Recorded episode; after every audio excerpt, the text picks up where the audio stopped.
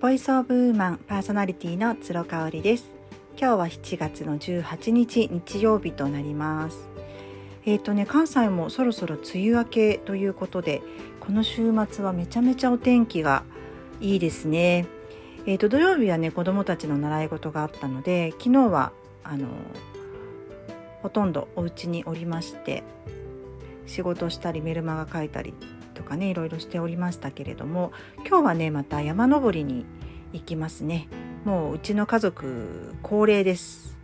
うん、もう今年に入って何回行ってるんだろう。4回か5回ぐらい行ってる感じですかね。ただねやっぱりもう梅雨も明けたしマンボウもあの解除されたので結構混んでる混んでますよって言われたみたいですね。川遊びもできるので子どもたちは水着を持っていくっていう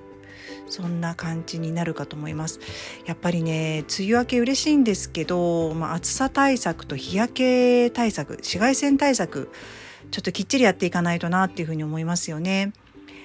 えーと、私ね体はねあのアリーっていうねカネボウかな？のアリーをもう塗りたくって出かけてましてで顔に関してはあのー、津田のコスメ津田コスメのファンデーション SPF が 50%50% 50じゃないか50入ってますのでそれをあの結構まめに塗り直してますね。あの津田のってすごく伸びがよくって肌になじみやすいのであのコンシーラー代わりとしても使ったりとかしていますね。そうなんかね私結構20代の時にめちゃめちゃ焼いててね19ぐらいから、うん、20代後半ぐらいまで毎年海で焼いってて、うん、あのマリンスポーツとかもしておりましたのでね結構シミがやっぱり今になって出てくるんですよ。でもシミってレーザーで撮ってももう取りきれないじゃないですか。何年か後にはもう出てきますよっても先生もはっきりおっしゃるしね。だったらやっぱりもうできるだけシミを生み出さない生成しないっていう方をもうこの年になると選びたいところなんですよね。で私あの今年の3月ぐらいからお声がけをいただきまして、えー、神戸のクリニックウェルネスクリニックのあのシミ取りクリームを使っております。もう4ヶ月ぐらい経つのかな。でこれねあの医薬品になるんですが、えーと、防腐剤とか一切入ってないので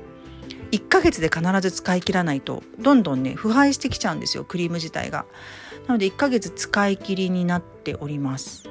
それでねもうレーザー一切やめたんですよねレーザー治療すっごいシミね薄くなってきたと思います。でしかもね肝斑にめちゃめちゃよく効くらしいんですよこのクリームが。3種類 ABC っていうねもうすっごい雑な感じなんですけど ABC のクリームを順番に塗っていくっていうもうそれだけなんですけどそうなんかねあのいい感じですね今年の夏はまあそんなに外にまだ出てないっていうのもあるけれども肌の調子はすごくいいかなっていう気がしますね。とにかくやっぱりね乾燥が良くないんで紫外線対策をする一番の理由は肌を乾燥させないもちろん日焼けをさせないっていうねこの2つのが理由になるかなというふうに思います。で日焼けをした後ですねそう去年はねちょっと頑張ってあの白玉注射とか打つに行ってたんですよそのウェルネスクリニックさんにね。日焼けをした後に鎮静化させるために点滴を打ってたんですけど今年はねちょっとそこまでやらないかな。うん、その日焼えっ、とシミ取りクリームとあとはもう完全に、えー、日焼けした日の夜のケアですね。えー、シートマスクはもう毎日朝と晩やってるんですけど、まあ、それをしっかりもちろんやってであと炭酸パックかなエニシーグローの炭酸パックをしてきちんと保湿しっかりしてっていう感じですかね。やっぱ日焼けした後のケアがすごく大事なことを実感しておりますのでそこしっかりやりたいなっていうふうに思います。ねなんか梅雨明けて嬉しいんですけどもう本格的に紫外線予防していかないとやっぱりこうくすみとかシワとかシミとかってねあの実年齢を